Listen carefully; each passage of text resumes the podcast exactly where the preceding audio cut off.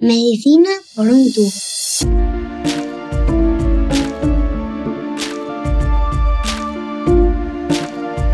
Bienvenidos a Medicina por un tubo, el podcast de Roche España en el que le ponemos voz a la salud. En los últimos años todos hemos oído hablar del mindfulness, una técnica de meditación muy extendida para ayudar a combatir el estrés o la ansiedad pero ¿puede resultar útil para mejorar la calidad de vida de las personas con esclerosis múltiple? ¿Qué beneficios puede aportar?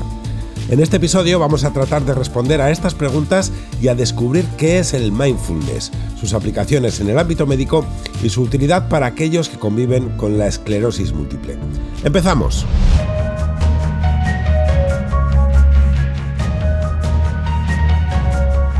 Como es habitual en Medicina por un tubo, nos gusta aprender escuchando a los mejores expertos.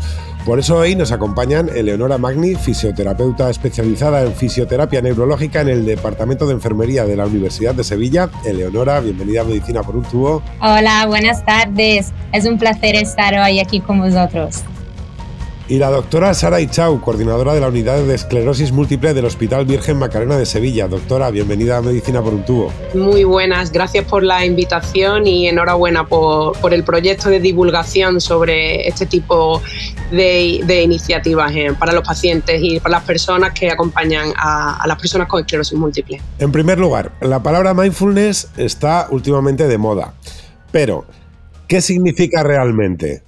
¿Cómo podemos definir e-, esta disciplina, Eleonora? Bueno, la palabra mindfulness proviene del inglés y significa literalmente estado mental. Y realmente lo podemos traducir como conciencia plena o atención plena.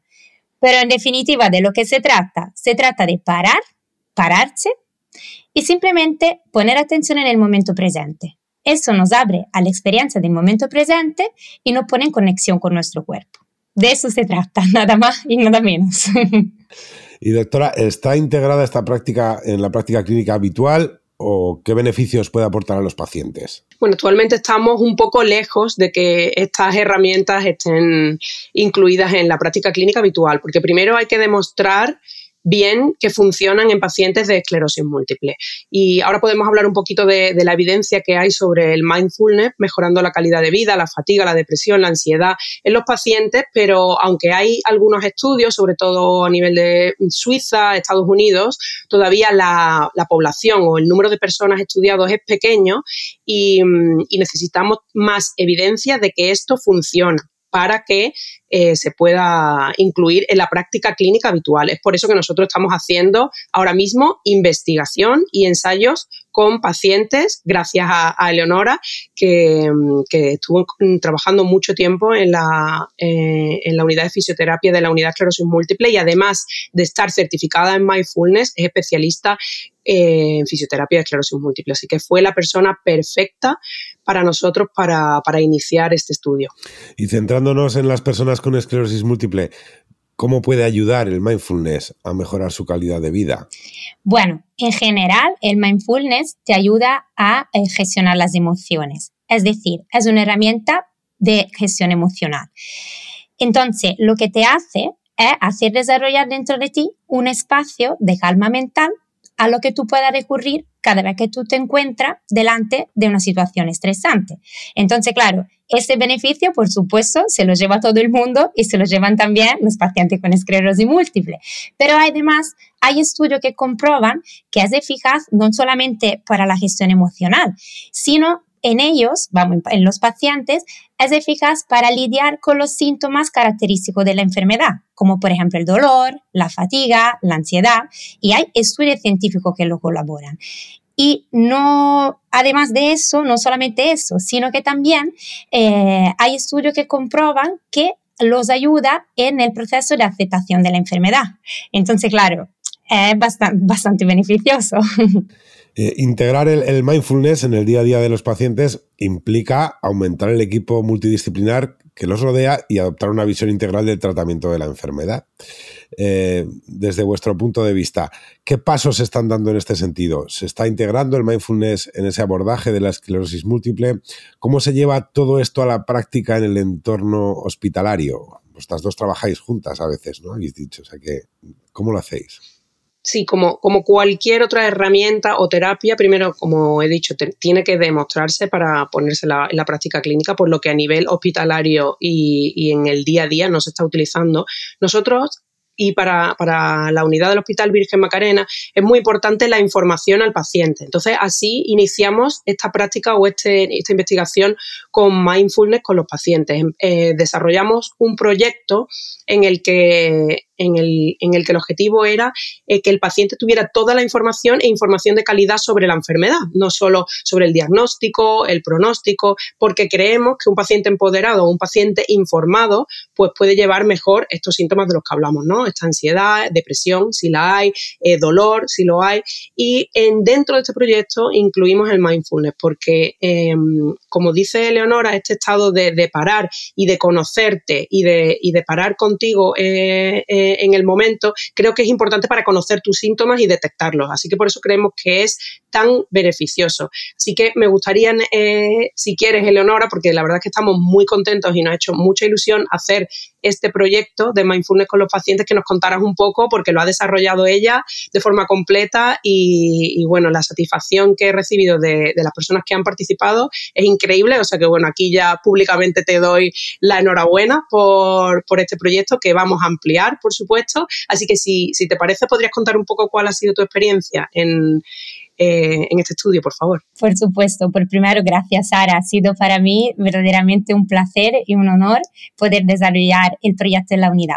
Y bueno, lo que hicimos nosotros fue adaptar el protocolo de mindfulness desarrollado por el creador de la técnica, John Kabat-Zinn, eh, lo cogimos y lo adaptamos a nuestros pacientes. Dividimos los pacientes en grupos por EDSS, EDSS baja, EDSS alta, y lo que hicimos fue una intervención de ocho semanas donde nos reuníamos con cadencia semanal eh, una vez en semana, eh, una sesión de dos horas y media, es donde abordamos un poco todas las características y toda la parte de la práctica de mindfulness.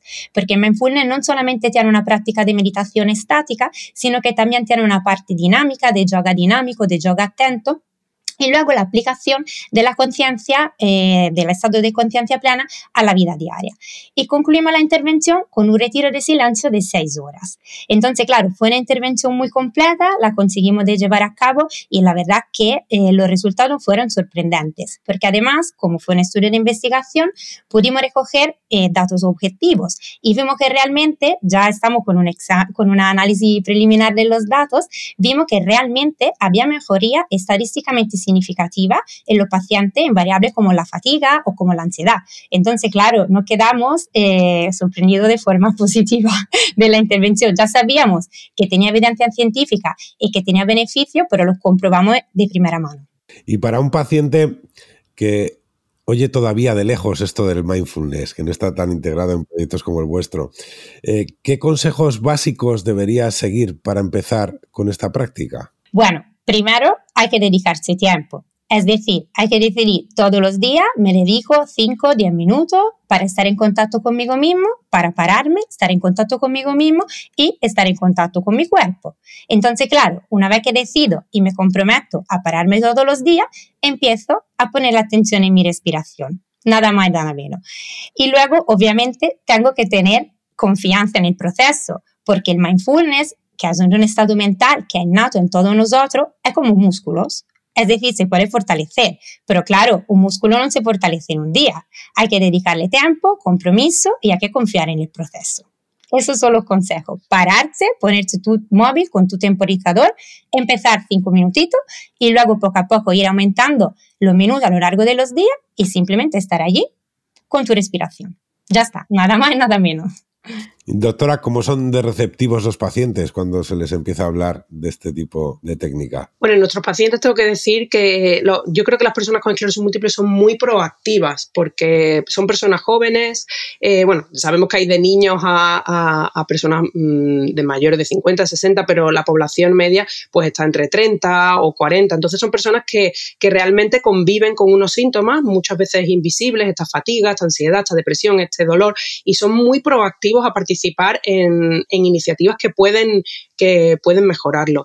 Entonces, mm, nos costó mm, en un principio eh, reclutar a los pacientes porque muchos ya hacen mindfulness y muchos ya hacen meditación y esto era un criterio de exclusión en nuestro estudio. Si ya lo habían hecho previamente, no lo podían hacer. Así que para empezar, muchos ya saben qué es esto y, ya lo hacen. Y otros, y, el, y los, que, los que quisieron participar están abiertos a todo, a ejercicio, a mindfulness, cualquier proyecto que nosotros, porque confían ya en nosotros, ellos saben que, lo, que lo que proponemos, hombre, tiene una evidencia científica.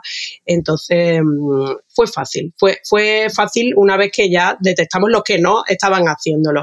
Pero bueno, en, general en, la población, hablar de, parar y de conectar con uno mismo muchas veces remueve cosas por dentro y a veces cuesta, cuesta un poco, pero, mm, pero al final hay muchas personas que nos lo han dicho. Yo creía que, que no podía, que no podía sentarme y parar cinco minutos y, y, porque no es no pensar, ¿verdad, Eleonora? Que esto también es un, es un malentendido con, el mindfulness. Parece que, que, tienes que dejar tu mente en blanco y entonces empiezas a luchar contigo mismo porque tu mente no se queda en blanco tan fácilmente.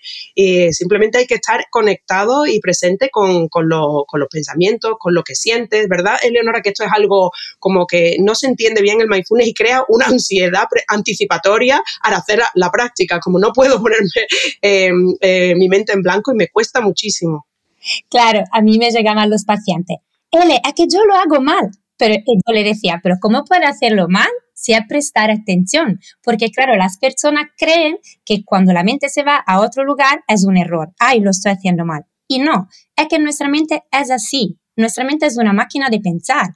Entonces, de lo que se trata no es de parar la mente, sino que, estar sino que es estar detrás de él de ella como un policía y cada vez que se va, reconducirla aquí, al momento presente. Y ya está, es que no hay otro trabajo. Y ya a lo largo del tiempo, con la práctica, ya nuestra mente se, se, se centra más, se va menos. Y eso es nada más, nada menos. De hecho, como decíamos antes, ¿no? El mindfulness se, define como un, estado de atención plena, de, una conciencia abierta, pero sobre todo mm, no juzgando, no juzgándote ni a ti ni a tus pensamientos, simplemente dejar estar y dejar aparecer lo que, mm, lo que, lo que venga, ¿no? En ese momento, tanto pensamientos como dolor, como cansancio, y, eso es lo poderoso, ¿no? De, esta técnica. Claro, aceptarla y, y ya está con la mente abierta, es que la experiencia es la experiencia de este momento y todo está bien, no hay bien o mal, todo está bien porque es lo que es ahora mismo. ¿Y dónde puede encontrar el paciente ayuda para desarrollar esta disciplina? Porque está claro que algunos consejos son necesarios y derribar ciertos mitos, ¿no? Contamos con profesionales que conozcan su realidad, la del paciente, y al mismo tiempo sirvan de guía para aplicar el mindfulness. ¿Puede una persona hacer mindfulness sin ayuda y orientación de un profesional? Hombre, hoy en día en Internet hay muchísima oferta, sea de curso online, sea de meditaciones de todo tipo. Y también hay muchos profesionales, entre los profesionales sanitarios, que ya aplican eh, mindfulness en sus pacientes. Como he dicho antes, el mindfulness lo tenemos todos, es una habilidad que tenemos todos. Entonces, cada persona en cualquier momento puede pararse y hacer mindfulness, porque simplemente tiene que prestar la atención en el momento presente. Pero claro está que con una guía de un profesional es mucho mejor al principio, porque el problema que se encuentra es eh, de no poderlo integrar de forma habitual en tu vida, hacerlo un hábito. Y claro, con una guía de un profesional es mucho más fácil. Y además un profesional lo puede customizar a tu mente. Porque, por ejemplo, hay personas que pueden hacer, le viene mejor el mindfulness haciéndolo con una meditación, hay otras que le viene mejor hacerlo con el yoga atento. Es decir, cada uno mm, puede eh, desarrollar más una parte o la otra del mindfulness. Entonces, eso te lo indica un profesional especializado. Y luego, hombre, si puede hacerlo en grupo, muchísimo mejor. Y desde vuestra experiencia diaria, ¿cómo evolucionan los pacientes que se acercan al mindfulness? Los pacientes que han trabajado con nosotros, que han estado en nuestro estudio, desde luego que han cambiado muchísimo. Lo que refieren ellos es que le ha cambiado su forma de ver el mundo, porque dándole esta herramienta de gestión emocional se toman todo con mucho más calma y pueden lidiar mejor con los síntomas de la enfermedad. Eso desde luego es el beneficio que han encontrado la mayoría de ellos. Y luego también han referido que le ha mejorado la fatiga y que ha mejorado muchísimo la calidad del sueño. Había muchos pacientes con insomnio y tal, y han conseguido eh, mejorar bastante en este aspecto. ¿Se traduce esto en la consulta?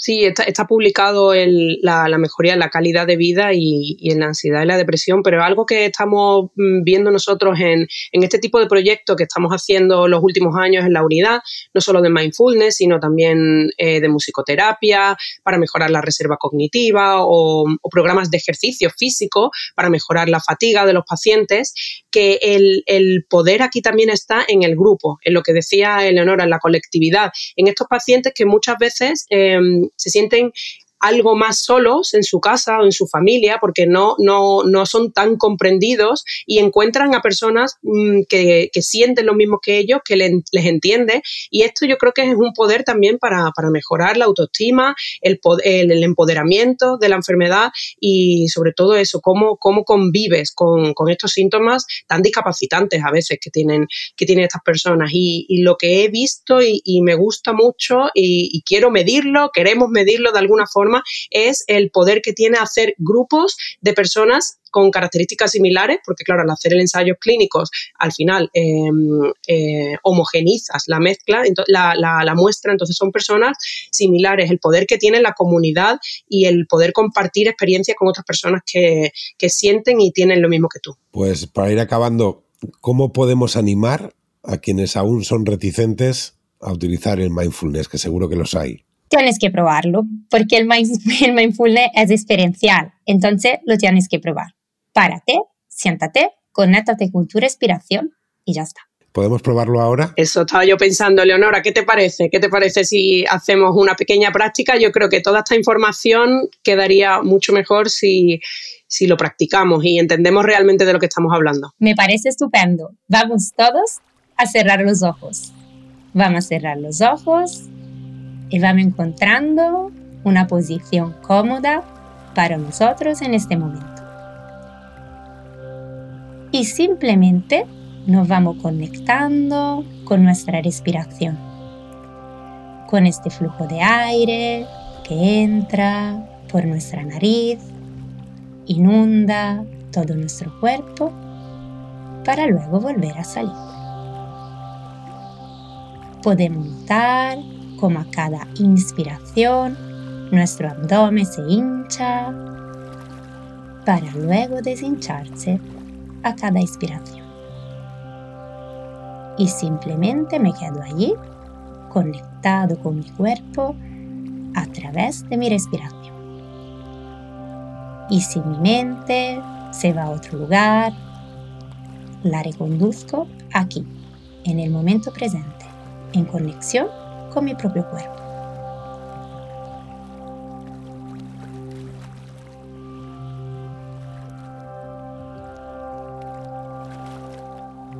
Y podemos poco a poco ir abriendo los ojos otra vez.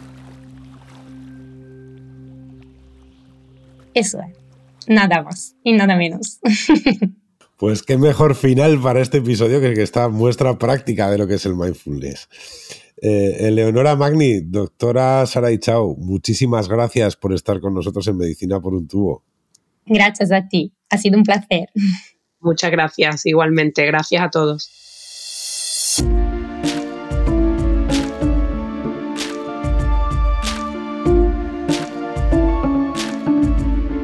El abordaje integral de una patología es fundamental. En el caso de la esclerosis múltiple, el dolor físico puede ir acompañado por estrés y ansiedad, y el mindfulness puede resultar útil para combatir todos estos aspectos. La calidad de vida del paciente es prioritaria y para eso los profesionales que le acompañan en su día a día deben contar con las herramientas necesarias para abordar el tratamiento de un modo holístico.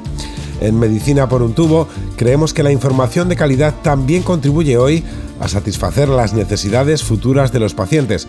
Si aún no lo has hecho, entra ya a tu aplicación de podcast favorita y suscríbete. Te esperamos. Un saludo.